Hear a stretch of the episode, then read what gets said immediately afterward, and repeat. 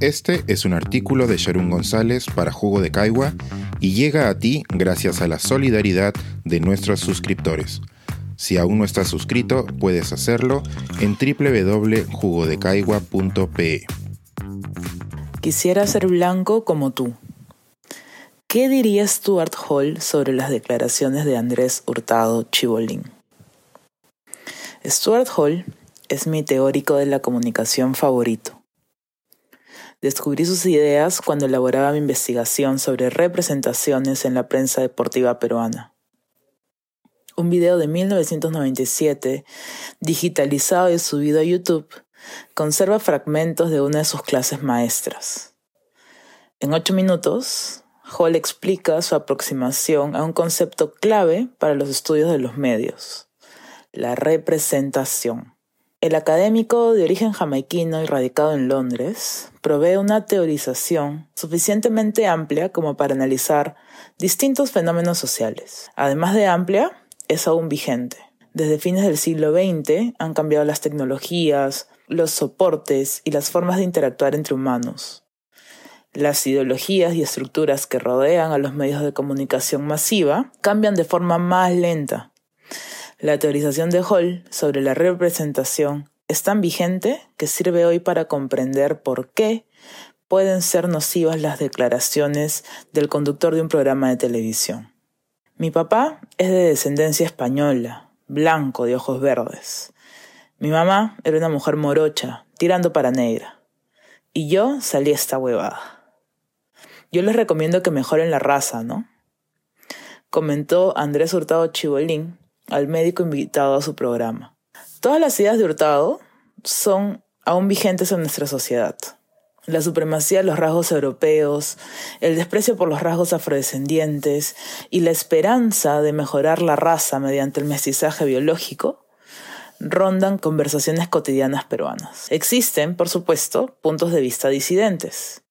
El invitado del programa, por ejemplo, intentó explicar amablemente su desacuerdo con Hurtado diciéndole, Ahí hay un error de concepto, Andrés. El mejoramiento de la raza no viene a través de los ojos azules ni de la piel blanca, viene a partir de la salud.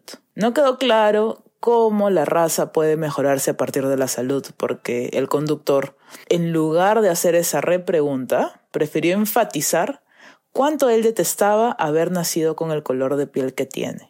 Tal y como sucede en la sociedad, las ideas tradicionales sobre la superioridad de algunas razas se imponen sobre la información científica que descarta la existencia de grupos raciales. Hall destaca la acepción de representación en el sentido común. Por un lado, usamos representación como sinónimo de presentar, captar la imagen o describir algo. En ese sentido, la representación carga consigo la noción de que algo estaba ahí primero y que a través de los medios es representada, presentada nuevamente. Hall subvierte esta acepción invitándonos a observar el rol de los medios en la construcción de la realidad. Desde el sentido común sobre representación, aparentemente hay una brecha entre el verdadero significado de las cosas y la forma en la que son representadas por los medios. En el ejemplo que aquí analizamos, las declaraciones de Hurtado son una representación imprecisa de nuestra realidad. El conductor se dirige a la audiencia como si mejorar la raza fuera una posibilidad. El texto audiovisual, difundido por Panamericana Televisión, representa un mundo en el que las razas existen. Tal perspectiva asume que la división entre realidad y representación es estrictamente diferenciable. Esa es una interpretación muy literal y muy simple, asevera Hall. Los eventos del mundo tienen un único significado fijo, verdadero o esencial.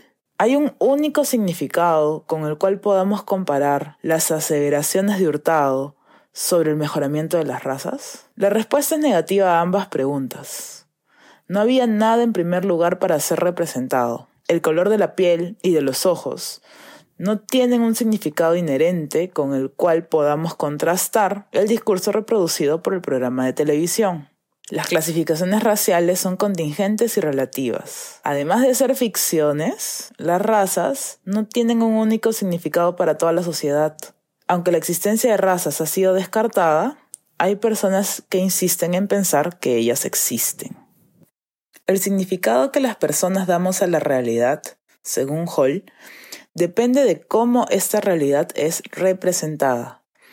Es decir, la representación no es una distorsión de la realidad, sino una forma de construir la realidad misma. Como la interpretación difiere de persona en persona, de grupo en grupo o de sector en sector, también difiere el significado. El proceso de representación entonces es constitutivo de la realidad. Es mediante él que los eventos, objetos y personas se vuelven significativos. La realidad no existe fuera del proceso de representación, concluye Hall. Cuando Hurtado le dice al médico que quisiera ser blanco en oposición a ser oscuro como su madre, está participando en la constitución de la realidad de nuestra sociedad. Un elemento sin significado inherente se convierte en significativo a partir de su juicio de valor en televisión abierta. Aunque no existe un único significado, sí existen significados predominantes. Llevamos cientos de años oyendo y viendo públicamente que ciertos rasgos físicos valen más que otros. Tiene sentido que esa sea una interpretación fácil en el contexto peruano. Declaraciones como las de Hurtado repiten ese proceso que constituye una realidad racializada y afianza la idea hegemónica de la superioridad de unas razas sobre otras. Por eso, sus declaraciones son nocivas para nuestra convivencia. Este es un artículo de Sharon González para Jugo de Caigua y llega a ti gracias a la solidaridad de nuestros suscriptores. Si aún no estás suscrito, puedes hacerlo en www.jugodecaigua.pe.